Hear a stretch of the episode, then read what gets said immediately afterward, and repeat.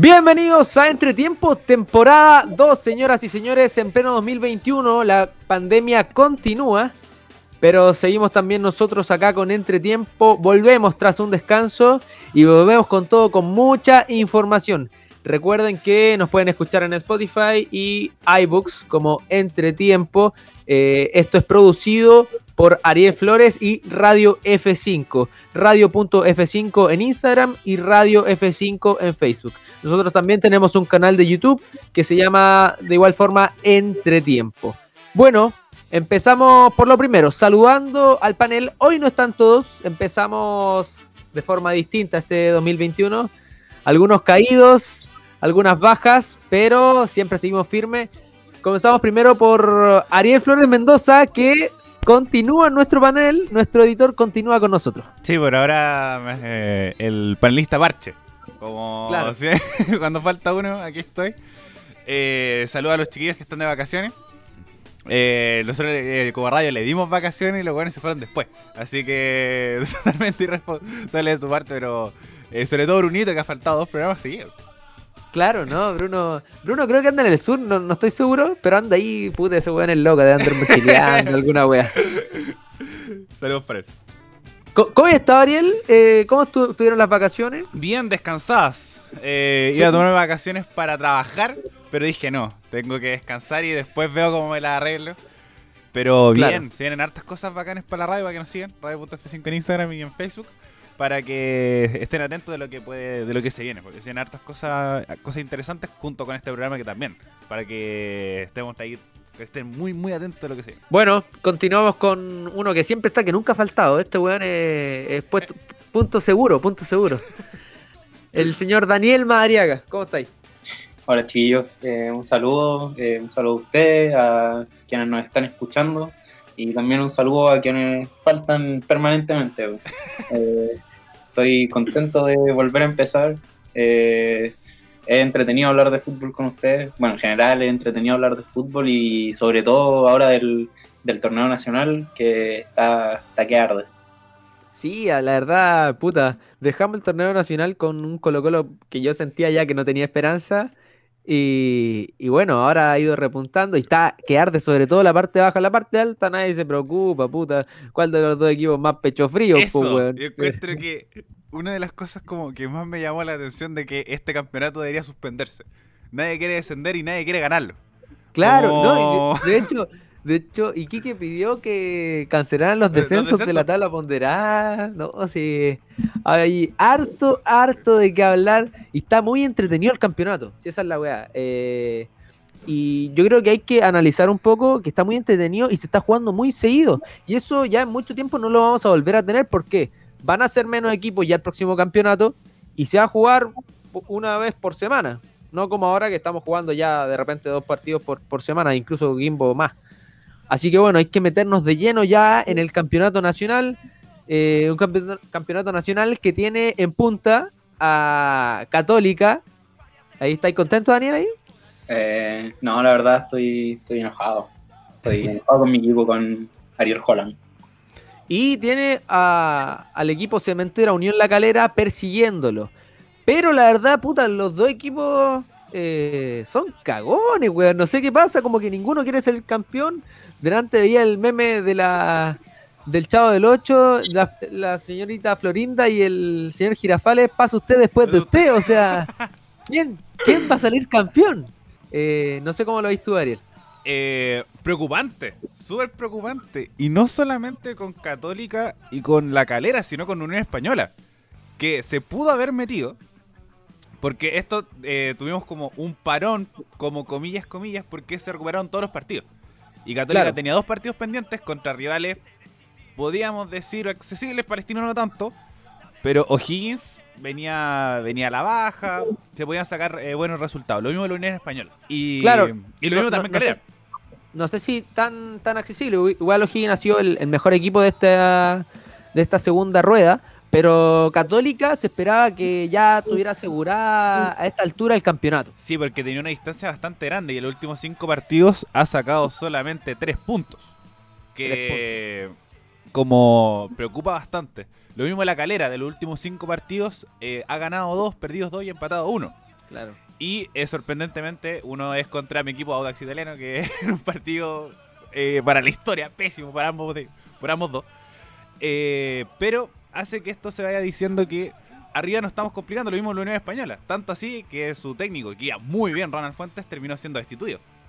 Claro, y la verdad causó sorpresa, sorpresa porque lo habían ratificado, le habían alargado el contrato, era un proyecto y creo, según yo, que mm, quizá el bajo rendimiento que estaba teniendo Unión Española en la última fecha se debía más que nada a que a Ronald de la Fuente eh, le desarmaron el equipo.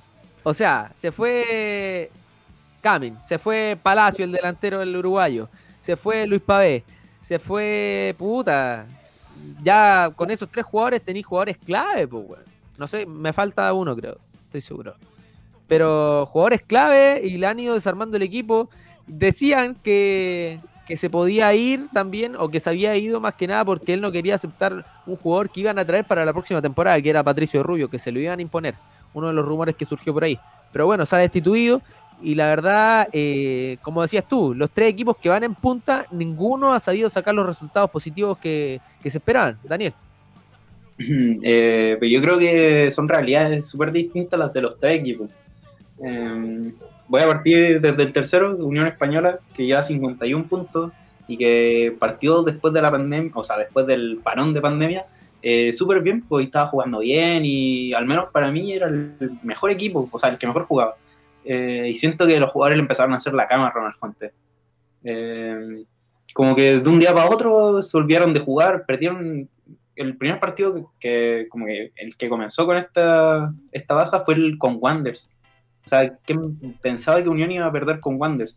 Y ahí no jugaron más. O sea, con la Católica empataron a dos, a la Católica le podrían haber hecho cuatro, con dos Claro. más. Eh, después lo de la calera, yo creo que, que un, un pánico al primer lugar, porque la calera no juega mal. Yo creo que la calera tiene las armas, eh, tiene jugadores en un súper buen nivel, Juan Leiva, Jason Vargas, están jugando súper bien, eh, los laterales Andy y Bimber, el arquero Arias también juega caleta, en general es un buen equipo, pero tiene jugadores que se cagan. pues. Por ejemplo, Andrés Vilche en el Monumental tuvo dos, dos Sí, pases del colo. Vilche, Vilche, la verdad, bueno, igual que en, en Colo Colo, erró mucho, erró mucho. Y yo siempre lo he encontrado un malo culiado. Pero, pero se perdió goles solo debajo del arco, weón, perdonó a Caleta. Sí, o no, sí, de hecho Vilches es el goleador eh, nacional en el torneo chileno. Es Claro. el chileno con más goles, ¿cachai? Y venía súper bien, pero tiene que hacer los goles que a Calera le van a dar el primer lugar y los tiene que hacer en Monumental frente a Colo Colo y no se la puede. Porque no se la puede, o sea, esos goles, no sé si cualquiera lo hacía, pero un delantero lo hace, o debería. Eh, y ver, la Católica, yo creo que la Católica no es que le tenga pánico ni le está haciendo la cama a Juanen. Yo creo que la Católica no tiene fútbol. A la Católica ya se le acabó el fútbol. ¿Tú creí? Pero, pero se desinflaron, una cosa así. Yo creo que, mira, yo, según yo, empezó ya Católica a decaer desde la eliminación de Vélez. Yo creo que la motivación desde ese entonces eh, decayó mucho en Católica. Aparte, fue una eliminación súper, eh, puta, ¿cómo decirlo? Eh, Claro, trágica, o sea, al último minuto y con muchas esperanzas de, de poder campeonar en esa sudamericana, se supone que tenían buen equipo, tú mismo lo decías, y- no sé, Sí, o sea, revivieron los fantasmas, pero yo creo eh, el problema de la Católica viene de antes. Ese partido, ese trágico partido con Curicó que se suspende porque se cortó la luz del estadio, ahí ya ese primer tiempo se vieron problemas donde Holland eh, puso a Lescano y a Valencia como interiores y después de emergencia puso a Pinares, bueno, cortaron el partido y después Pinares juega su último partido con Sol de América y de ahí la Católica ya no juega más. Con Vélez tuvo, tuvo, buenos, tuvo un muy buen partido allá, pero acá no. Con River Plate le ganó, yo creo que era la Católica. Y en el campeonato nacional hace mucho viene dando botes. Y puede ser por las bajas, porque Chapita no, no ha estado, Puch no ha estado, Lescano no estuvo mucho tiempo, eh, Saavedra no estuvo el último partido, pero también bajas de rendimiento. Agüeda ha jugado muy mal, eh, Saavedra también ha bajado mucho el nivel. Parot que decir, que ya lo hablamos nosotros. Entonces, Huerta. Huerta Huerta. también. Entonces son como tres realidades distintas, pero al final todas apuntan al mismo lado, que ninguno va a salir, o sea, ninguno se postura al título. Y también destaca Claro. mucho la- el bajón de San Pedri. porque la Católica no hace goles, no está haciendo goles, está teniendo eh, resultados muy bajos, eh, convierte poco, este, no, no hay esta conexión que tenía San Pedri con Pinares, que era el que le, pasaba con las pelotas, algo parecido que le pasaba, eh, que después lo vamos a conversar, a la Virrey con Montillo, que era el que la habilitaba, era el que lo dejaba para que esta, como, como decía el Daniel, este instinto goleador de parar, de pararla y echarla adentro siempre. Entonces, como creo que el, sobre todo la baja de San Pedri creo que es uno de los factores súper importantes de, que Católica no esté como con más diferencia en comparación a Unión La Calera. Y La Calera es, el mal de altura que se denomina. Eh, esto de tener el susto, la calera le ha pasado mucho en los últimos campeonatos, pero excesivamente harto. Y me acuerdo que el campeonato pasado eh, estaba peleando puestos de Copa Libertadores, se cayó y ahora está eh, cayó a puestos de Copa Sudamericana. Entonces, La Calera además es un proyecto deportivo muy bueno, muy bien construido. Los dueños nuevos que llegaron, como trajeron buenas incorporaciones, con un momento trajeron a Walter Bow. Walter Bow eh, fue clave para el campeonato de, Defensa y Justicia, ahora en Copa Sudamericana. Augusto Batalla en su mejor momento, Marcelo Alarrondo cuando lo estamos como planteando para la selección en Rosario Central. Eh, ahora los mismos, Juan Leiva, Sebastián Sae, como muy buenos deportistas que, han traído. Brian Fernández también. Pero eh, pero esto de como jugadores que no tienen la experiencia de campeonar, hace que se entrampe como este proceso de unión en la claro, no sé si no tienen la experiencia, porque igual tienen al Chico Gordero, que en la Católica salió campeón, eh, Kili Vilches, que sin ser un espectacular defensa, en Calera lo hace muy bien y también jugó en dos equipos grandes, eh, Juan Leiva, que jugó en la U, o sea, yo creo que experiencia nos falta, está Seymour también, Castellani yo creo que es pánico por no tener una camiseta quizás más acostumbrada a las victorias. Pánico escénico, una cosa así. Claro. Y, le viene pasando, o sea, empieza muy bien los partidos, ya, juega muy bien, como tú decías, pero se desinfla al, en medio del partido, o sea, con Colo Colo, bueno, saca un gol Jason Vargas de la galera, un golazo, un golazo, lo pone abajo, empieza a jugar muy bien Calera, hasta el gol de Jara que fue de otro partido. Te diría que antes, el penal de Falcón. Yo diría que ahí que hay un, tiro que choca en la pierna, que es como muy parecido al penal ah. de Vegas con Uruguay. Yo creo que ahí es un momento clave donde la calera se desconcentra. Como esto de como nos están robando, que el bar, porque no, no lo van a ver? Ahí se desconcentra, sale el gol de Jara de otro partido, hay el penal de Barroso y ahí se sigue hundiendo. Y se sigue hundiendo, se sigue hundiendo hasta el minuto 83 donde viene el gol de Falcón. Sí, a todo esto un golazo, golazo de Jara, golazo de Jara. Le doy un pequeño... Pero, golazo, de sí, no, muy buen tiro, muy buen tiro, pero el pasito del arquero estaba muy adelante. Como, no es quitarle mérito a Jara, pero se pudo haber hecho más. Como... Ahí pasa porque le dieron mucho espacio a Jara. Además. Uno como arquero no se espera que le peguen de tres cuartos de cancha. Sobre todo en el fútbol chileno, o sea, se remata muy poco desde afuera del área en el fútbol nacional. Pero bueno, como decíamos, Calera a la baja, Católica a la baja, Unión a la baja, los de arriba, ninguno quiere campeonar o ninguno se la puede para sacar ventaja determinante en el campeonato nacional. Y ojo que quedan tres fechas quedan tres fechas en las que se tienen que jugar la vida para conseguir esa, y ojo, esa copa. Que se enfrentan entre ellos. Sí, fecha 33. Se enfrentan entre ellos. Como obviamente una final adelantada. Para después pasar a eh, partidos que uno más sencillo que otro. Que es eh, la siguiente fecha, que es Calera contra Antofagasta. Y la Universidad Católica contra Deportes La Serena. Dos equipos que está. La Antofagasta más, más arriba que La Serena, que está peleando abajo. Y después se enfrentan entre ellos. Y después nos vamos a la fecha 34, donde se enfrenta la Católica contra la Universidad de Concepción. Y eh, la Calera contra Curicú Unido. Entonces, el panorama de la Calera igual es un poco más complicado que el de Católica. Sí, o sea, la Católica podría, podría llegar campeón a la última fecha. Exactamente. Claro, claro. No, y ojo, Calera, tú nombraste con la U de Conce. No, la Calera es contra Antofagasta, la Católica, Curicó. Sí. Y la Católica es contra La Serena, Calera y eh, la Universidad de Concepción. Los dos equipos pelean con en el la última fecha contra, contra rivales que van a pelear el descenso de la tabla la ponderada. pero con realidades distintas, porque eh, Curicó viene peleando arriba. Está en noveno lugar, está en noveno lugar entrando a puestos de Copa Internacional. claro, pero está dando la cacha hace rato. Sí, sí. Pues, con, Palermo eh, lo- creo, si no me equivoco, en- ha ganado como dos de los 11 partidos, una cosa así. De los últimos cinco partidos ha perdido tres y ha empatado dos. Cacha, cacha, o sea. Y ojo, ojo, me llegaron informaciones de ahí, estuve preguntando dentro de la interna de Curicó, ahí por el- los plan- los planteles y algo, y se está hablando, bueno, había escuchado yo rumores también, de que pasa por algo de- del carrete en Curicó, en los jugadores de Curicó. No, en serio te estoy hablando. Y bueno, algo así dijo Palermo en la, en la conferencia de prensa después del partido de esta, de esta última fecha, que notaba mucho, muy poco compromiso de los jugadores, como que no tenían vergüenza deportiva, una cosa así. Y de eso se está hablando, de mucho carrete, de mucho hueveo en el plantel curicano. Así que ojo, ojo con eso. Pero bueno, ya para ir cerrando un poco de, de los equipos de arriba, eh, está interesante porque ninguno saca ventaja, ninguno se la, se la juega por salir campeón, no están consiguiendo los resultados. Pero más interesante, a mi parecer, porque está mi equipo de todas maneras, no me gusta, no me gusta que esté ahí, pero lamentablemente está, está la tabla en la parte de abajo y también la tabla ponderada en la, en la parte de abajo. La verdad, son muchos equipos los que en realidad están viendo eh, difícil situación con el descenso. ¿Tenemos las tablas, Ariel? Sí, yo las tengo acá. Bueno, vamos con la tabla de posiciones.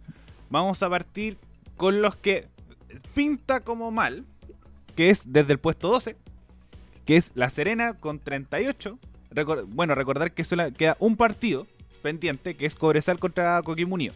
Entonces tenemos Claro. La Serena con 38, después va Cobresal con 37, la Universidad de Concepción con 30, eh, Cobresal con un partido menos, la Universidad de Concepción con 37, Audax Italiano con 36, Colo Colo con 36, Iquique eh, en el puesto 17 con 33 y Coquimbo Unido con un partido menos eh, con 31. Después la tabla ponderada, si Don Google... Daniel, ¿tú la tenías la tabla ponderada? Dame un segundo y la encuentro. Pero también eh, recordar que acá, como desciende uno por cada tabla, y hay un partido de definición para. mm, Aquí está. Bueno, desde los que están complicados, tenemos La Serena con 15, en el puesto número 15, con eh, 1, eh, bueno, no vamos a empezar a explicar cómo el tema de, la- de los ponderados, pero La Serena con 15, la Universidad de Chile 16, la Universidad de Concepción 17 y Iquique con un panorama mucho más complicado eh, con 18, en el puesto número 18. Entonces esos serían los equipos que están a Everton, que es peligroso igual. Pon- agreguemos a Everton en el puesto 14. Claro. Eh, no, la verdad está complicado. Como decías tú, desciende el último de cada tabla. En este caso sería Iquique y Coquimbo. eh, Coquimbo en la, en la tabla del 2020. Y en, el, en los penúltimos, eh, que en la tabla ponderada sería U de Conce. Y en la tabla ponderada está Iquique como penúltimo, pero, Pero ahí pasaría, Corre uno para arriba. pasaría a Colo Colo, porque Iquique ya estaría descendido. Entonces, eh, la verdad está apasionante este final de campeonato porque tenemos muchos equipos comprometidos en las dos tablas. La U de Chile también está comprometida en la ponderada. ¿Por dónde pasa o quién crees tú, Ariel, que, son los, destinados ya al descenso? Eh, mira, destinados, destinados para mi. Tiene un futuro muy incierto. Eh, estaba viendo el partido de ayer contra Coquimbo, que se le complicó mucho, iba ganando 2 a 0. Y un factor súper importante es un plantel del año 2012, eh, con jugadores que son muy veteranos. Tenemos a Gustavo Lorenzetti, que tiene mucha calidad, es el mejor jugador del equipo, pero no alcanza a durar los 90 minutos. Lo mismo pasa con Centeno, con Donoso, eh, con Alejandro Contreras. Tenemos que el portero tampoco eh, es, es No, jovencito. pero ojo, el Zanahoria Pérez ha sido uno de los mejores No, porteros del campeonato. Ojo, es uno de los mejores porteros del campeonato, pero al mismo tiempo igual eh, se nota un poco el, el tema de, de la, de la edad, sobre todo en un, en un campeonato chileno que mm, te va pesando. Son equipos que también toman muy pocos jugadores jóvenes. Estaba escuchando ayer el partido del, de, mm, como el comentario del, del canal del fútbol, que necesitaban 60 minutos por partido en los últimos tres para poder completar el- los minutos sub-21. Claro, y Quique llevó a, a Bruno Gutiérrez de Colo Colo, el lateral, para cumplir esa, esa, mm, esa meta, perdón. Y bueno, y Quique a lo que más puede, como está la situación ahora, quedando tres partidos eh, a lo que más puede acceder es a jugar ese partido de, de definición, quedando en promoción en la tabla ponderada, si no me equivoco. Sí. Y eh, escalando al puesto 16 en la tabla del 2020. Está complicadísimo Iquique. Otro que está complicado y que también yo creo que le afectó lo de la Sudamericana es Coquimbo Unido, que bueno, está con un partido menos, está con 31 puntos en la tabla del 2020. Y bueno, eh, la verdad se ve complicado el panorama para los coquimbanos porque mm, de ánimo yo lo siento que eh, está muy complicado. Sobre todo el arquero Cano, no sé si lo, han visto después de los partidos, después del partido con Colo Colo, después del partido con la U. eh, como que no encuentra expli- explicaciones, como que ya no sabe qué hacer. No sé si lo viste así, Daniel.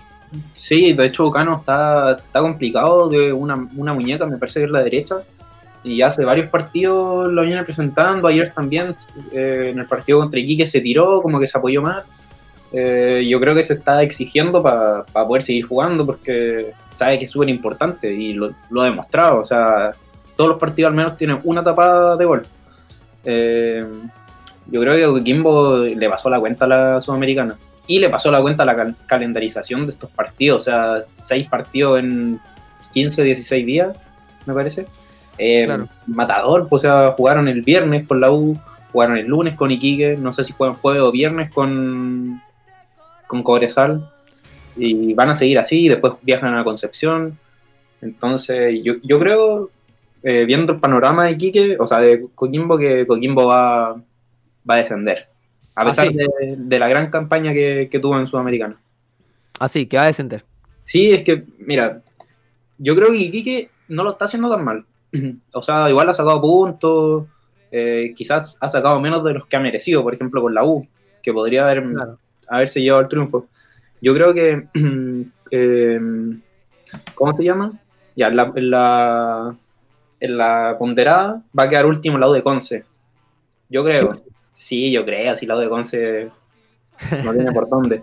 Eh, en la anual quedaría Coquimbo y obviamente en la ponderada quedaría Iquique como penúltimo y penúltimo en la anual yo creo que el Audax. Yo creo que Colo Colo igual se salva. Eh, ay, tiráis al Audax en la, a penúltimo. Sí, pues, Yo pero si coincido. Colo Colo- en este momento Colo Colo está yendo a la promoción solo por diferencia de gol porque Claro, no, no, no. Sí. menos 10. Entonces yo creo que Colo Colo se va a salvar de ahí, bueno, y la U ¿Y tú crees que. Iquique va a superar a Audax en esa tabla? es que va A ganar los tres partidos. Tendría que ganar los tres partidos, una cosa así. Es que, o sea, es que Iquique está a tres puntos de Audax, no. es que igual hay que Claro. ver los partidos que eh, se vienen. Sí, pues. Porque tenemos eh, los que están peleando abajo. Audax con O'Higgins. Ahí un partido muy complicado para Audax. Para mí, aquí el partido de la fecha. Iquique contra Colo Colo. Sí. Aquí donde también otro partido donde se juega la vida. Iquique contra Audax italiano. Esa es la, la fecha, la penúltima fecha. Esa, sí, fecha 33. Colo Colo contra Cobresal. Coquimbo Everton. La Universidad de Concepción Wanderers. Y la, la- la fecha anterior me faltó la U de Conce. Universidad de Concepción contra Coquimbo. Aquí se, están todos enfrentando con todo. Y después la fecha Claro. 34, tenemos La Serena contra Audax. Eh, Iquique contra Santiago Wanderers. Universidad de Concepción contra la Católica. Palestino contra Coquimbo Unido. Y O'Higgins contra Colo Colo. Sí. Es que El Audax no tiene por dónde. De hecho, si me quizá el Audax queda último en la. Ya, en la-. No, pues en serio, pero sí. Es que, mira, yo no creo que sea como un, un panorama como tan, tan catastrófico. Yo siento que Coquimbo y Quique lo tienen más complejo que Audax. Ya. Porque además es eh, Audax de local, que es un factor súper importante. Sin embargo, hay otro factor que influye, que Audax no va a ser de local en la Florida. Porque el Estadio Municipal de la Florida está destinado Vacunación. para el plan de vacunación. Claro. Entonces, como ahí no se va a utilizar el estadio, el pasto sintético siempre le ha parecido a Audax. Entonces, como yo no lo yo no vería como un panorama tan oscuro para, para Audax, pero sí para la calera, perdón, para Iquique y Coquimbo Unido. Yo Sí, yo, creo que Iquique la tiene complicadísima. Más allá de lo que decía Daniel, yo creo que Iquique lo tiene muy complicado porque, no sé, o sea, lo, lo vimos ayer en el partido con Coquimbo, eh, se le complican los partidos. y con Coquimbo, que era eh, un plantel que venía muy cabizbajo. Porque venía de dos partidos muy. Muy. No sé si injusto, pero muy frustrante en la definición. Contra la Universidad Claro. de Chile con un gol en el 83 y contra Colo Colo en el 96. Sí, Y- y, de Parra, y, con Par- y Parragués que daba un gol. Yo siento que eso es algo súper más frustrante todavía.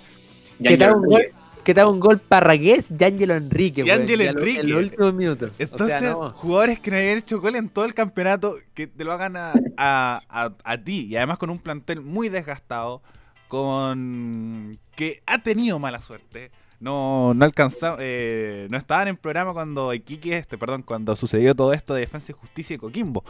Pero también con eh, como no tuvo, no pudo jugar en su estadio y además el Sánchez Rumoroso está en un estadio pésimo. Está en un pésimo estado. Como realmente yo jugando en fútbol de barrio jugaba en mejores canchas que el Sánchez Rumoroso. Es un- Claro. una cancha que está en pésimas condiciones. Entonces, como esos factores, como el- tu localía, como la acumulación de partidos, hace que se te, que se te vaya viniendo el, el como el mundo encima. Y lo mismo Iquique. Ahora Iquique se enfrenta contra Colo Colo. Es un, es un, un partido que te va a, a como potenciar a cualquiera de los dos. Gana Colo Claro. Colo, Colo Colo se dispara. Y, y ojo, y que. Colo Colo está- viene con un envión anímico Además. gigante. Viene ganando. Es. Lo mismo con Y- con- el- el mismo Y partido con jugando mal. Pésimo. Entonces, lo mismo con el partido con Coquimbo. El, el que ganaba ahí se disparaba y el otro se hundía. Coquimbo ha venido después del partido Colo Colo, se ha hundiendo, se hundiendo, se hundiendo, hasta seguir, seguir bajando. Lo mismo va a pasar con el partido de Iquique con Colo Colo. Si gana Iquique, se dispara y Colo Colo se hunde. Y lo mismo con. Y se pasa al revés. Y si un empate, queda todo muy en serio. Sí. Bueno, mencionaba Colo Colo, mm, hablamos de él recientemente. Eh, Colo Colo cuando dejamos los programas, cuando terminamos la primera temporada, está en un panorama muy complicado. De hecho, desde que empezamos yo creo que eh, los capítulos, Uno de sus De- primeros capítulos creo que fue como Colo Colo descendiendo. claro, así como eh, el desastre de Colo Colo, una cosa así. Y, y yo me acuerdo que en ese tiempo decía, eh, Colo Colo la va a tener peluda todo el semestre y vamos a tener que ser, seguir haciendo capítulos de el desastre de Colo Colo. Y bueno, eh, pintaba para un muy mal augurio eh, del cacique. Lo- yo lo veía como hincha muy complicado. Pero bueno, en estos últimos partidos ha sacado muchos puntos. Le ganó a Coquimbo, le toca a Iquique, tiene que ganarle a Iquique. Le ganó a Calera, un rival del título. eh, le ganó a. Ah, se me olvidó. Eh, los últimos partidos de Ariel, por favor. Eh, ganó. Coquimbo, le empató contra la U. Empató contra la U, en pero un partido malísimo, weón. El peor clásico de la historia. un tostón de partido. Empató contra la Unión de Concepción y le ganó a Everton. Claro. Y de, de esa victoria con Everton, por un tubo. Tum por el agua. Y ya ha sacado muchos puntos. Ha tenido puntos altos. le- bueno, le ganó a la Unión también. Eh, Costa ha sido uno de los empató mejores. con la Unión. Empató con la Unión. No, le ganó a la Unión. No, según yo le empató, ¿no? Eh, estoy Pero- buscando.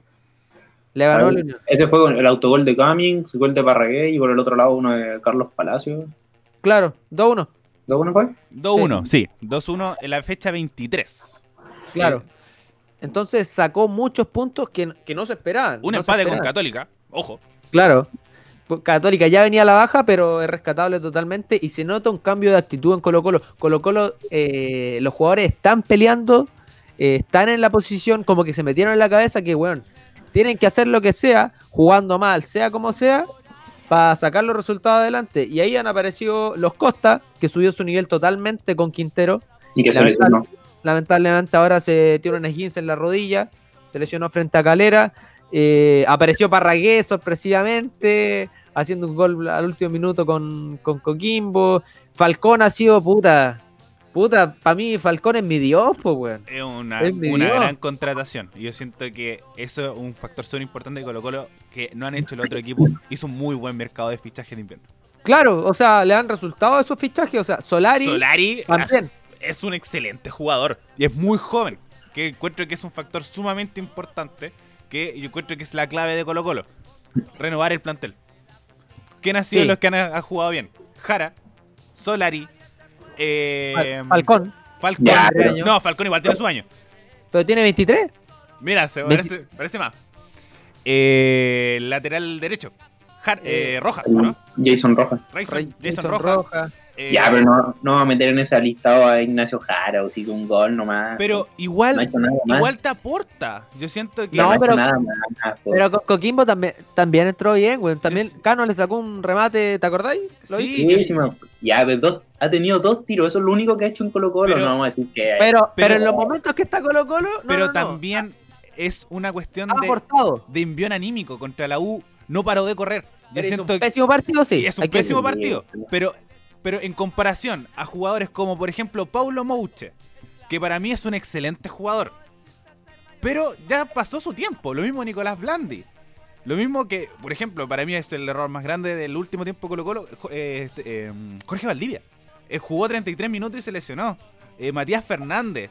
Jugadores que son viejos. Y yo siento que a Colo Colo le falta una renovación y darle minutos a jugadores como Ignacio Jara, que es verdad, puede como, como fallarte. Lo mismo Morales. Yo no lo metería en estos como en esta renovación porque tampoco ha aportado mucho en la punta. Y además, Ah, y el- más polémica que, que cancha.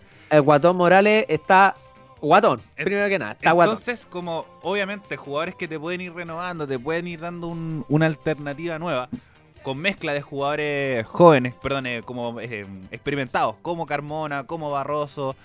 Eh, hay un central de Colo Colo que también está jugando, ¿no? Que también es joven. Bueno, Falcón. Falcón Barroso. Y Rojas, que bueno, Y es Roja central el, lateral. el lateral. Eh, entonces, como eso, yo encuentro que esas como jugadores como jóvenes igual te dan un, un no sé qué que, que te hace que vayas como mejorando.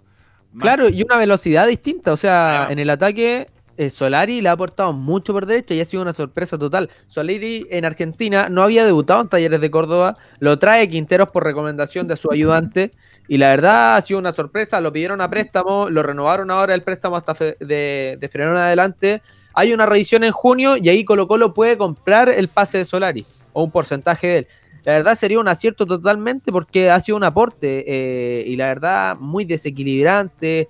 La verdad en los últimos partidos el ataque de Colo Colo ha pasado por derecha. ¿Por qué? Porque por izquierda Pablo Mouche anda con el poncho, puta, arrastrando el poncho. Está muy amurrado, weón. Como que eh, es verdad, como que ya se va a ir de Colo Colo. Eso siente él, no sé, pero pero anda amurrado. Ya han sido los jóvenes los que han sacado adelante, entre comillas, esto de Colo Colo. Y, y la verdad se nota un ritmo distinto, se nota un ánimo distinto en los jugadores. Falcón ha sido en la cancha eh, un envión puta físico, psicológico, eh, tremendo para Colo Colo. Daniel, no sé si lo he visto así.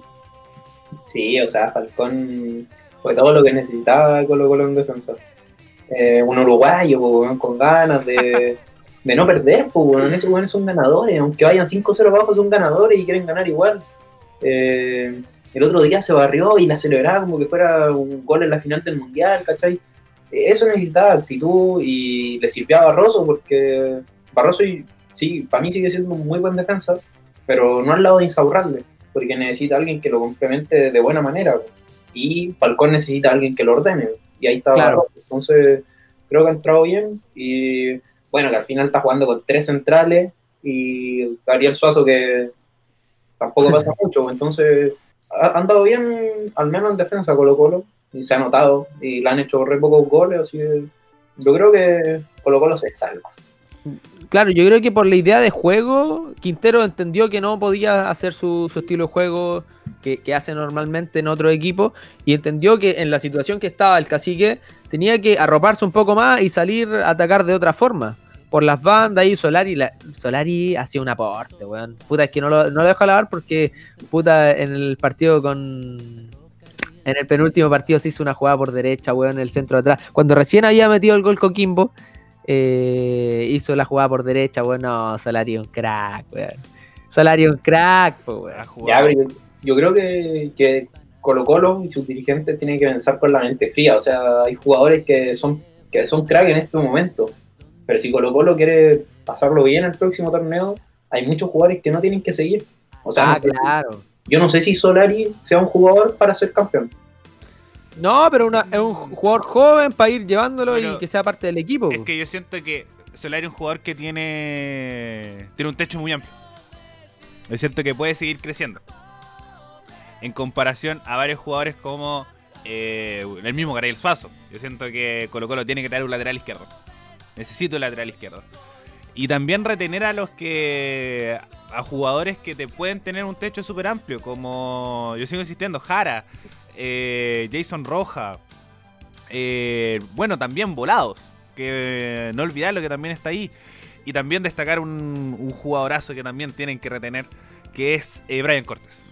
Siento que Brian Cortés está haciendo un muy buen torneo. Eh, ha salvado Colo Colo de estos empates contra la U, contra Católica, contra la U de Conce sobre todo. Hizo un partidazo Sí. contra la Universidad de Concepción, contra Everton. Ha jugado muy bien Brian Cortés. Entonces un jugador joven que te puede mantener una proyección distinta con jugadores que tengan la experiencia, como Gabriel Costa, que tampoco es joven. eh, como eh, Barroso, eh, Carmona, que, Fuentes, que te mantienen este orden como para un Colo Colo que puede ir creciendo, porque Colo Colo ya no, eh, después de pasar a un, a un, dese- un, un mal campeonato eh, a punto de descender, no vas, puedes esperar que el próximo campeonato vas a salir campeón. Sobre todo con, con una crisis económica pertinente. Y limpiar el, pla- eh, limpiar el camarín. Con el dolor de mi corazón, yo, yo lo encuentro un excelente jugador, pero Esteban Paredes tiene que salir. Eh, Matías Fernández tiene que salir. Jorge Valdía tiene que salir. Eh, jugadores que, que te El pesan. Chaco. Eh, Insaurralde, eh, como es rústico, igual lo guardo en mi corazón, pero también ahí traería otros, eh, mantendría un central más joven.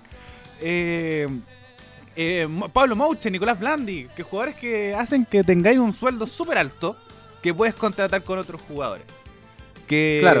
que pueden ser de, me- de media tabla, un, un jugador, jugadores, por ejemplo, de la Unión Española, eh, Palacios, que le encantaría jugar en Colo Colo y él lo ha dicho que le pueda aportar un factor distinto a este Colo Colo que, que Audax lo tenía de casero.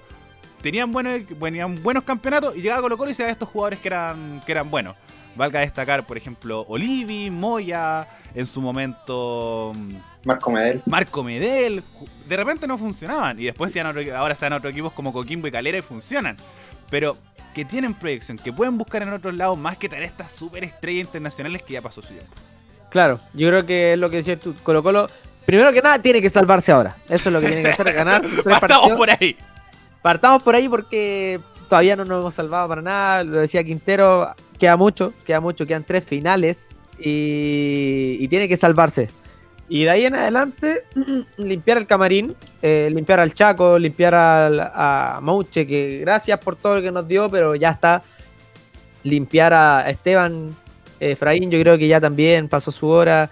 eh, con el dolor de mi alma, al mago, puta, si estuviera bien físicamente no lo limpia ni cagando, pero ya fue.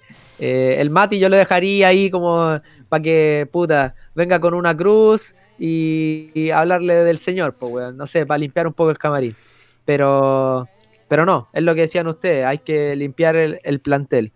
Eh, pero bueno, por otro lado, el otro grande del fútbol chileno también la está sufriendo y ojo, de la nada, no, no se esperaba esto, volvió a sufrir en el descenso, en la tabla ponderada. Ariel. Es que no es sorpresa para nadie. Yo siento que siempre estuvo presente, pero la U tuvo la mala suerte que Colo Colo también se hundió. Entonces estaban mal ojos de Colo Colo que la U porque la tabla ponderada era difícil de entender, eh, como todavía no estaba tan complicado. Pero después fue una seguidilla de partidos con Caputo que perdió, no ha, como sabido, encontrar un juego, el juego de Dudamel, como estructurarse bien, encontrar bien el 11, le, le cuesta un poco como el tema de los cambios también un factor súper importante que la U no sabía aprovechar, que hace que se vaya hundiendo, se vaya hundiendo, se vaya cayendo y tener la posibilidad de que se juegue el partido del siglo con una promoción entre la U y Colo Colo. Yo para mí, lo, quiero que vean los mismos Ceudas desciende, pero con que se dé ese partido, siento que, que sería muy interesante. Creo, creo que por las estadísticas. Se puede dar, eh, se puede, es no, no, muy- no, no, no, no, pero hasta, hasta el partido de ayer se podía dar. Pero ahora creo que ya es muy difícil que se dé por, por los números. No, no lo Sí, tengo hay, claro. hay alrededor de un. Alrededor, porque no estoy contabilizando el partido de ayer, eh, de un 6% de posibilidades que se dé. Claro. Pero sigo apelando al 4% que debe quedar. Pero porque sería, sería increíble, sería increíble. Pero sí, la U todavía como no ha sabido encontrar el juego de Dudamel o Dudamel no sabía acomodar las piezas y creo que se le está pasando el tiempo. yo no soy de sacar entrenadores así como muy rápido. Yo le daría mucho más tiempo a Dudamel para que haga un mercado de fichajes como corresponde ahora en, en verano, comillas, comillas. Eh, como entre campeonato y campeonato para que traiga los jugadores que quiere. Trajo ahora a Lenis, que sí, los primeros partidos los jugó muy bien, pero después fue un jugador de recambio que no lo acompañaba físicamente. Eh, ahora tuvo un pequeño renacer de Ángelo Enríquez, pero también no termina de convencer. Con una defensa muy bien ordenada. Me gusta mucho la defensa de la U. Con Casanova, sobre todo, que es un pedazo de jugador. Eh, si eh, no tuviera la mala suerte que tenemos una muy buena generación de defensa, eh, Casanova podría pintar también para la selección. Daniel, no me mires con esa cara porque yo lo proyecto. El partido con Colo Colo yo siento que lo hizo solo. Pero no es proyectable, pues si tiene no, como pues, años. Claro, pues. tiene su edad ya Casanova. ¿Cuánto tiene Casanova? Como 28, sí. Sí. Sí, no, sí, eh, Oye, ya. Se ha dado la vuelta larga, pasó, bueno, pasó por Audax, si no me equivoco. Bueno, no, Casanova no. Salió por, Salió pasó por puta por Temuco. San Marcos primero. San Marcos, ¿no? Pero se ha pasado por varios equipos. Pero es un excelente central. Como ya no. No es equipo grande, no es equipo grande. Es que, mira, si comparamos la U, yo siento que ha jugado más que el Pino Mago.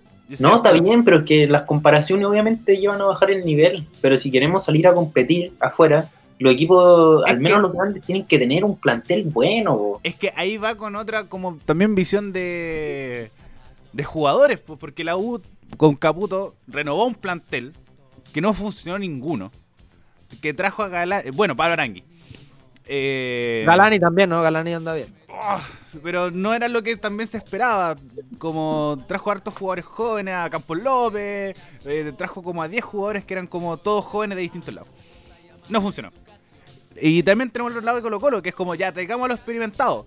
Tampoco funcionó. Entonces yo siento que el futuro también es lo que está haciendo Católica. Que lo viene haciendo hace mucho rato y que la U y Colo Colo no hacen, que es potenciar la cantera. Sacar jugadores de ahí, entrenar jugadores distintos. Porque tampoco están la, como las arcas, por así decirlo, de traer jugadores eh, del fútbol argentino, del fútbol brasileño.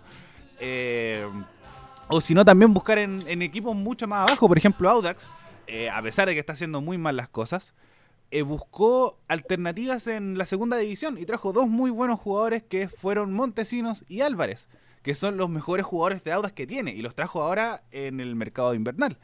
Entonces yo siento que los equipos grandes tienen que buscar estos jugadores y saber potenciarlos. Y también una de las cosas que también tienen que hacer es potenciar a los entrenadores. Pero ojo, ojo, yo, yo quiero hablar algo ahí. Tú como que decías que Caputo, bueno, no le había resultado y todo, pero Caputo está mejor que Dudamel, y tenía una, tenía una idea clara de juego. Dudamel, a ver, si tú veías el palmarés como entrenador, su resultado más reciente fue la destitución que tuvo en Atlético Mineiro, que a los 10 partidos lo echaron. Porque no, no, no da resultados. No, y por, eh, malas relaciones también. Claro, pero no tenía, buenos no tenía buenos resultados tampoco. En la U, después de cada conferencia de prensa yo me cago en la risa, o sea, dice puras weá. Es muy chamullento, es muy chamullento, demasiado. O sea, suele pasar con Mario Sala, veía partidos Claro, o sea, pero. hablar de su equipo. Claro, pero por eso te digo, nosotros no queremos, nosotros como hinchas del fútbol no queremos que pasen ese tipo de cosas. Eh, estos días, como que cuando le ganó Coquimbo, puta, como que la U había jugado como el Barcelona, no, les dimos amor a los jugadores, no, jugamos un muy buen partido. Fue un partido súper parejo contra el colista del fútbol chileno. Contra el colista, y lo podría haber ganado Coquimbo en la jugada anterior, al gol de Ángel Enrique. Entonces, yo creo que la U se empieza a complicar con el descenso. Bueno, está siempre estuvo amarrada a la tabla ponderada por el campeonato anterior, pero se empieza a complicar más con el descenso desde la llegada de Dudamel. Y ahí hay una mala jugada del, de la dirigencia. Es que también era una apuesta, yo siento. Pero es que, pero por eso, si vas a hacer una apuesta y no vaya a tener un técnico probado. Igual Dudamel era resultadista, como también trajeron un técnico que, que era como buscaba salvar equipos del descenso también, como no era un técnico que, bueno, como, periodista, dijeron que eran que era un nivel eh, top 1 sudamericano. No sé qué, técnico estaba viendo. Lo mismo con Quintero. Entonces, como obviamente era una apuesta que terminó saliendo mal. Claro, pero Qui- Quintero hasta el momento, bueno, si bien Ah. eh, le ha costado, le ha costado mucho, pero mucho, mucho. Pero ah, por lo menos ahora estamos un poquito más arriba. Este weón ha sido, lo único que ha sido, ha sido de caer, de caer al equipo. ¿Cachai? El Dudamel.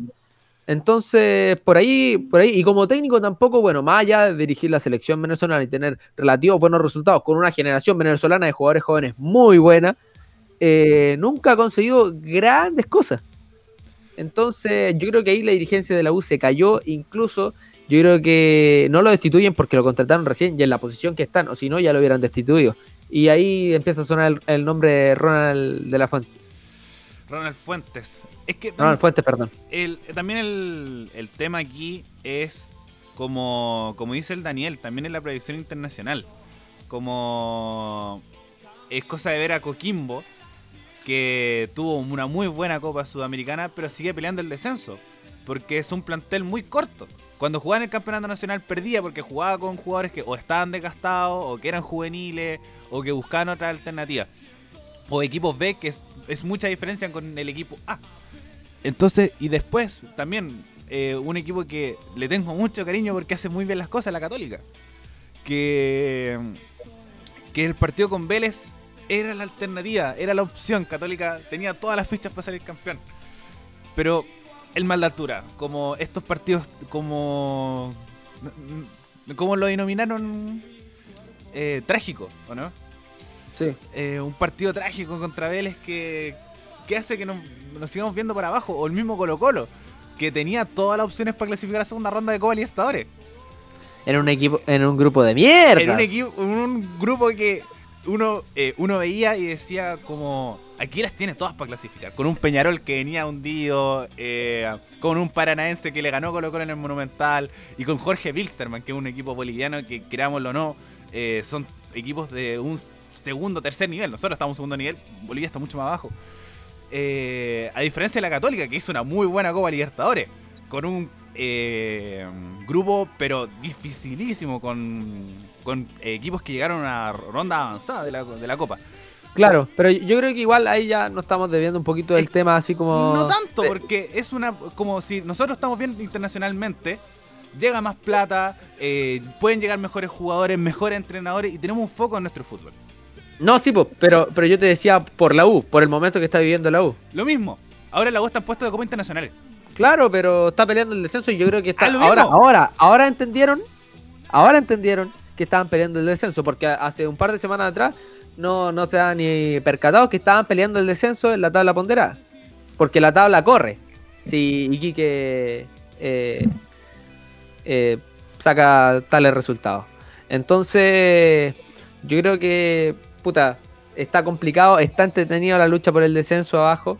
Eh, se vienen tres fechas del campeonato nacional intensas, intensas y que todos lo van a jugar a muerte. Como dijimos delante, se cruzan todos los equipos, se cruzan todos. Van a haber finales de por sí, ya desde ya, han habido finales ya. Y, creo que se nos viene un buen final de temporada, muy entretenido, muy entretenido. Eh, Ariel, yo creo que para ir cerrando, los, ca- los candidatos del descenso o, o quienes descienden, así como fútbol ficción. A ver. eh, por ponderada Iquique, por general eh, Coquimbo, se va a la promoción la Conce por ponderada. Y por, eh, por ponderada lado general, Audax. Ya, Daniel. Bueno, ya dije más o menos mi pronóstico, pero creo que lo. Claro. Eh, quiero agregar un dato, sí, que igual lo encuentro súper curioso. Que, bueno, de los 18 equipos, solo 4 mantuvieron a sus técnicos durante todo el torneo. Bueno, y todavía queda torneo. Sí. Eh, en la tabla del 2020, eh, Universidad de Concepción, Autax, Colo Colo, Deporte Iquique y Coquimbo Unido, que son los que están más abajo, eh, todos esos cambiaron técnicos. Después viene Cobresal, que lo mantuvo, y después viene- La Serena, que también cambió técnico.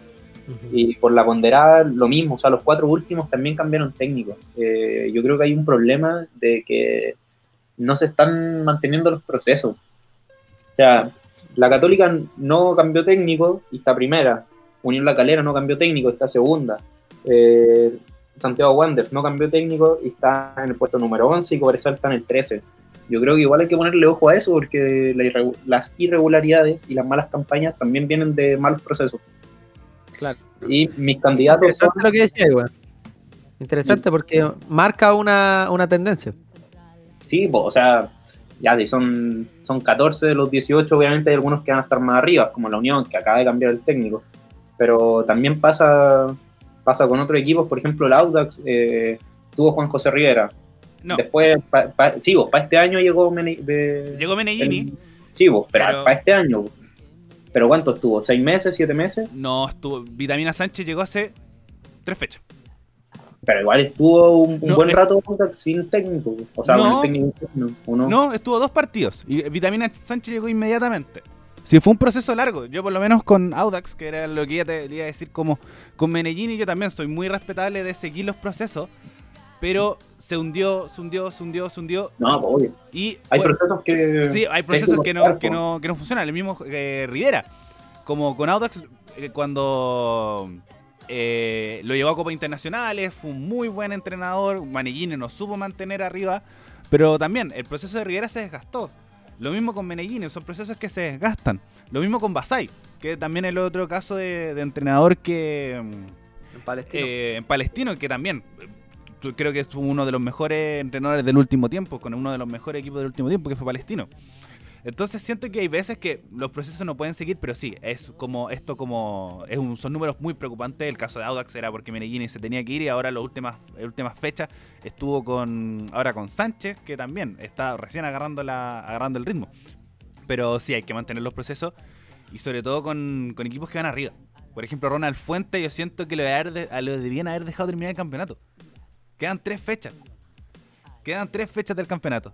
Y que pudiste haber como mantenido bien este cuerpo de Copa, de Copa Internacional. Entonces, Sí, o sea, hay, hay, hay procesos que obviamente hay que cortar. pues, o sea, eh, bueno, lo de Curicó pasó porque el Arcamón recibió una mejor oferta, el Audax venía muy mal, eh, La Serena también con Bozán estaba muy mal. Pero hay otros que no es necesario y eso también complica el, el proceso. Oye, totalmente rescatable lo de La Serena, ¿eh? hay que no lo hemos mencionado.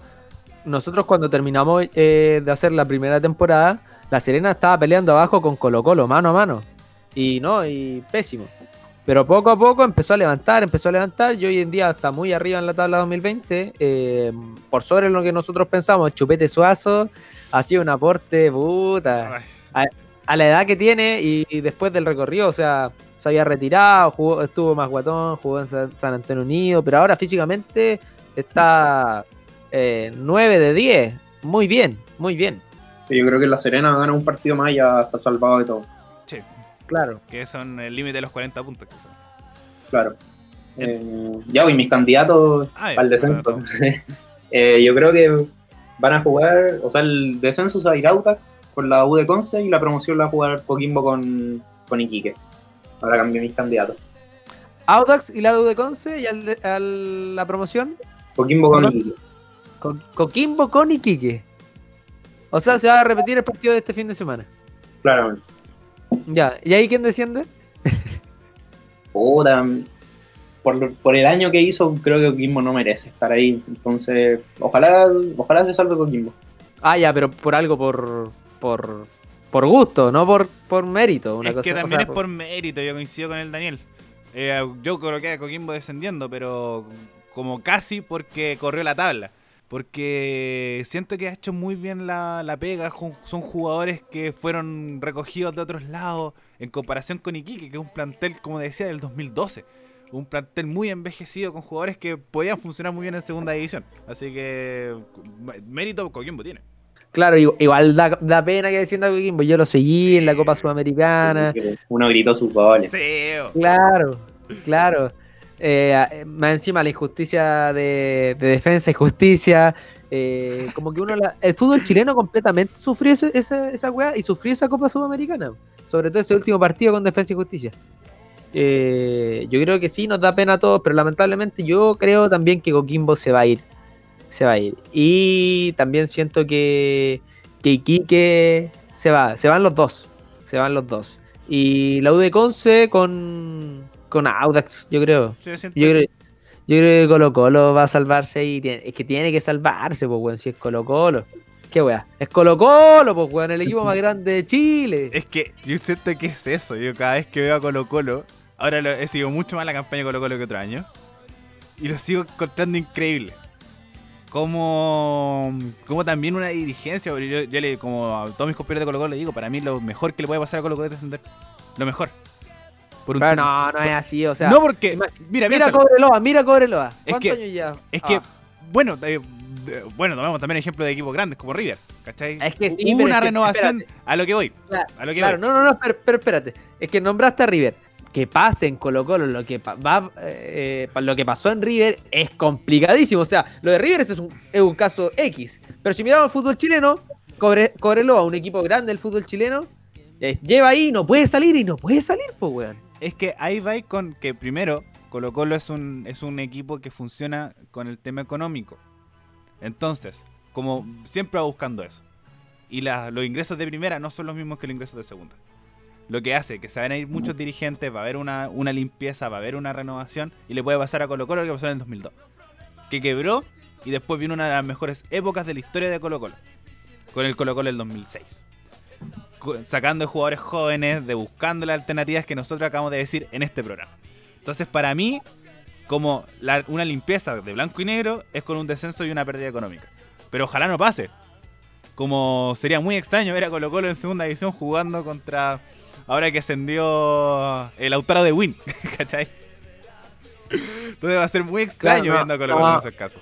No, pero no, no, no, no. O sea, yo creo que eh, lo de River eh, y esa limpieza, ese cambio en el switch del cuadro millonario es un caso aparte, eh, es totalmente distinto y es difícil que se dé. O sea, Colo Colo puede hacer ese cambio generacional, limpiar el plantel, por favor que lo haga Quintero. eh, yo lo mantendría al mando de este proceso en primera división, eh, limpiar el plantel, limpiar el equipo y hacer un cambio, como decías tú, pero en primera. O sea, hay que tener un poquito de paciencia, pero hacerlo en primera, no, ni cagando a segunda. Bueno, ¿qué nos vamos a ir a cagar a segunda? Que ojo, hay mejores estadios que en primera.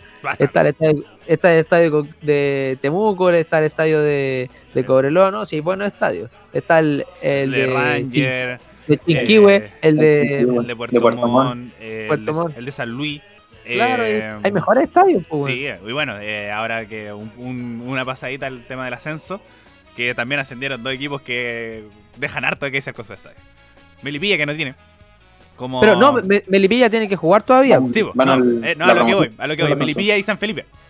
Porque Claro, San Ñublense tiene un, tiene un pedazo de estadio que es muy, muy, muy bonito, pero el Melipilla con San Felipe, el estadio municipal de San Felipe, deja bastante que decir. Así que ahí pónganse las pilas equipos que están ascendiendo, muy buen equipo, pero también tienes que tener una infraestructura de primera división. También equipo de primera Claro. división, ojo. El, el estadio municipal de la Cisterna, que me queda en la esquina de la casa, es un estadio que no es de primera división. El Cobre tampoco es un estadio de primera división. En comparación a Oye, estadios como eh, como la Florida, como el Monumental, el Nacional, eh, sin contar como lo, el, el Santa Laura. A la Florida le falta pasto sintético, o sea, pasto natural, Claro. sí, ahí. Sí, ya, oye, ¿hasta cuándo? O sea, ¿hasta cuándo, weón? ¿Hasta Eh, cuándo? Primera edición de fútbol chileno, pasto sintético. Mira, Por lo menos solamente, Por lo menos solamente pa- pasto mixto, pues, weón. ¿Hay cachado eso híbrido? Por lo menos, por lo menos. Pero el de no, Palmeiras, pues. de claro. El mixto. Pero no sintético, pues, weón. Imagínate ir a jugar jugador profesional a quemarse, weón. es que eso es la- jugar sin toperoles. Mira, solamente No. mantendría el pasto sintético porque Audax sabe jugar el pasto sintético y sabe aprovechar su localidad. Con un pasto natural nos cuesta. y pucha que Claro. nos cuesta. Y son equipos de primera edición. ¿Qué tanto más? Sí. Puta, les va a salir más caro regar, pero hagan la weá, pues, weón. Y bueno, también, la, y también la NFP, pues, Y weón. también mantenerlo y destacar que es, eh, decía que era, lo- lo no me acuerdo qué periodista decía, pero era como jugar FIFA, el estadio de la portada. Sí, muy, Un muy- bien. Mantenido pasto. Como Y ahí le demuestra a sus vecinos que sí se puede tener un muy buen pasto en esa región. Exacto. Claro. Exactamente. Claro. Entonces, también hay que destacar ese, esa labor. Así es. Oh. Bueno, eh, Daniel, Su- Sus apuestas para el ascenso, porque ya es- este capítulo, o sea, el siguiente capítulo Vamos a tener- vamos a tener a los dos equipos de primera. Sí. Eh, yo voy con San Felipe. Puta, ¿sabéis qué? Yo quería que ascendiera Ranger, weón. Con el loco Perich, weón. Ese loco Bueno. culiado, puta que me cae bien, weón.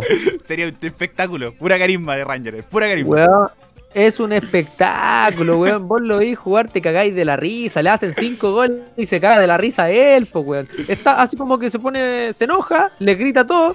Después mira al weón que le hizo el gol y se caga de la risa, ¿no? Si. No, y también un Es equipo que, que es como. Juega, es muy entretenido verlo jugar. Me gusta mucho Ranger. Pero. Pero San Felipe, yo siento que el, el que, como. Se veía con muchas mejores proyecciones. O sea, partió con una segunda rueda impresionante. Fuera de puestos de playoff, quedando en el segundo lugar. Entonces, mis fichas van por eh, Unión San Felipe. San, San Felipe. Yo voy por San Felipe, pero porque está Lucas Wilcher no po, weón. El- Lucas Wilcher, pues weón, yo lo quiero, ese weón juega en el Colo. El- dentro de los peores años de Colo Colo estuvo Lucas Wilcher ahí, pichanguero, el coleado. No, eh, pero por, por Lucas Wilcher nomás quiero verlo en primera. Ya, yo, yo voy por Melipilla, weón. No quiero ver a San Felipe en un primero, ese estadio de mierda, weón. Weón, ese estadio es una mierda. Por, último, Me- Melipilla me recuerda cuando yo era muy chico, cuando jugaba Winning Eleven, que Melipilla estaba en primera, Ah. weón. y ahí Claro. aparecía, o no sé, para verlo. No, yo me acuerdo una vez que fui al estadio también de Melipilla, que es enanísimo. También es una caja de zapatos. Eh, y era tan chico que nosotros como al Audax nos daban una esquinita. Porque también éramos poca gente a lo que íbamos, íbamos a ver. Eran, era y tú y. ¿con Éramos yo, era- Era- éramos, mira, éramos, éramos un bus. Así como que iba de Santiago a Melipilla. Y ese era lo único que íbamos. Y el estadio era tan chico que un central despejó y salió del estadio. Y pasó un camión de cebollas que tomó la pelota y se la llevó. Entonces, para mí, como también Melipilla también queda mucho de ser con el estadio, por lo menos los deja mucho que decir. Pero por lo menos el de el de San Felipe es más grande. Porque Melipilla ahora está jugando, eh, jugó en la Florida, ahora va a jugar en la Pintana. Entonces, como que también Claro. va a ser un, un equipo que se puede Sí. mover por muchos lados. Melipilla nu- nunca va a ser de local en, en Melipilla. No, no. No. Pero bueno, eh, entretenido programa para comenzar esta temporada, segunda temporada. Vamos con todo. Quiero, quiero ir con toda esta temporada, quiero que vamos con todo ahí a, a seguir con este programa, con este lindo proyecto de estudiantes de la portal ahí. Recordemos que la radio F5 es quien nos apoya, radio.f5 en Instagram y radio F5 en Facebook. Eh, nosotros también tenemos un canal de YouTube en donde vamos a estar eh, subiendo este contenido esta segunda temporada y también nos pueden escuchar en Spotify y iBox como entretiempo. Bueno, palabras finales chicos de, de este programa, primer programa de la segunda temporada. Eh, bueno, despedirme, eh, dar las gracias a quienes llegaron hasta este punto del programa y mandarle un saludo a nuestros queridos compañeros que siguen disfrutando de sus vacaciones mientras otros estamos trabajando. Bruno Culeado, te vamos a echar, weón. Te vamos a echar. Eh, como esto, fallando dos lunes, uno lo echan, ¿o ¿no? Así, esos son los contratos Claro. laborales. Claro. Ariel. Eh, bueno, agradecer la invitación a ustedes. Eh, siempre pueden contar conmigo en caso de, de que les falten su- sus panelistas que estén descansando para poder hablar un rato de, de fútbol. Ojalá con Colo Colo y Adox en primera división.